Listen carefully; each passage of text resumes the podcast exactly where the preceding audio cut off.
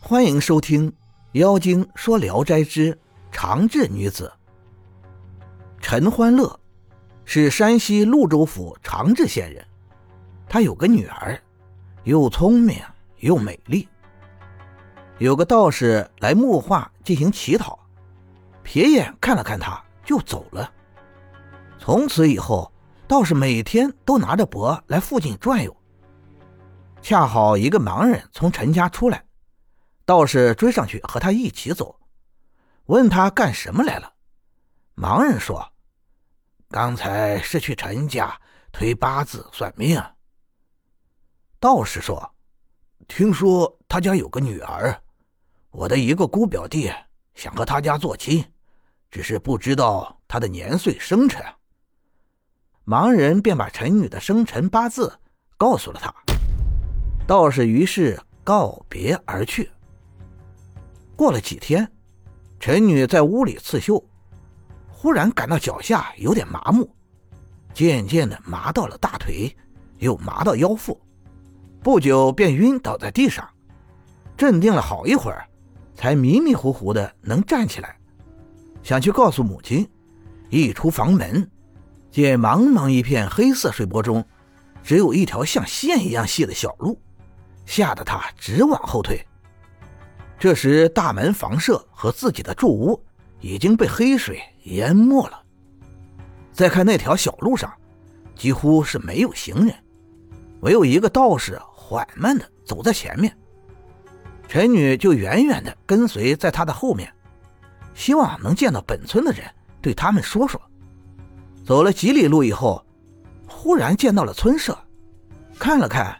竟然是自己的家门，便非常惊讶地说：“跑了这么多路，原来还在村里啊！怎么先前竟然迷糊成那个样子？”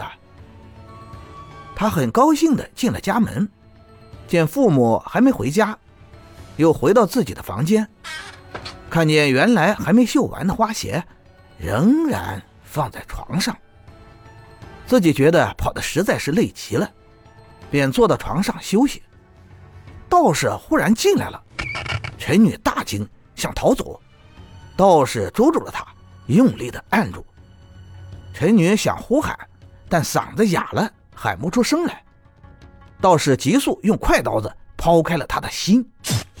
陈女觉得灵魂飘飘忽忽的离开了身躯，立在一旁，四面一看，家舍全没了，只有崩裂的山崖覆盖着。见道士用他的心血点在一个木人身上，又叠起手指念起咒语。陈女觉得木人和自己合在了一起。道士叮嘱说：“从此以后一定要听我的差遣，不得为误。”于是就把他佩戴在了身上。陈家丢失了女儿，全家惊慌疑惑，寻找到了牛头岭。才听到村人传说，岭下有一个女子被抛心而死。陈欢乐急忙奔去查看，果真是自己的女儿。他哭着向县令诉说，县令拘捕了岭下的居民，拷问了多次，终究是没有头绪，便暂且把这些嫌犯收监，留待查问。道士走到几里路外，坐在路旁的柳树下。忽然对陈女说：“今天派你第一件差事，去侦查县衙中审案的情况。去后一定要隐藏在大堂的天棚上。倘若看见县令使用大印，必须赶快躲避。切切牢记啊，不能忘了。限你晨刻去，四刻回来。若晚一刻，就用一根针刺在你的心口，使你剧痛；晚两刻，刺两针。到第三针时。”就会让你的魂魄销毁了。陈女听说后啊，浑身颤抖，没办法，只好飘然而去。瞬息间到了县衙，按道士所说的那样，潜伏在天棚上。当时被拘的岭下居民都排列着跪在堂下，还没有审问，正好遇上要给公文盖印。陈女还没来得及躲避，官印已经出了匣子。陈女感到身体沉重疲软，天棚的纸格好像承担不了他的重量，突然爆裂出声，满堂的人都惊讶的抬头看。县令再举官印，爆裂声音又响。第三次举官印时，陈女从天棚上翻坠到了地上，众人全都听见了。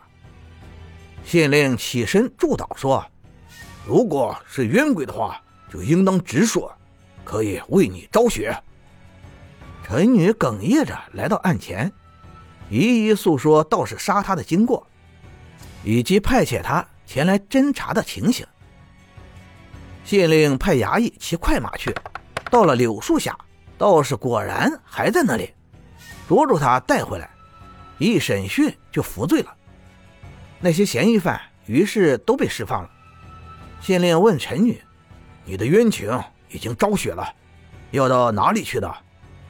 陈女说：“要跟从大人。”县令说。我的官署中没地方可以容你啊，不如还是暂时回到你家去吧。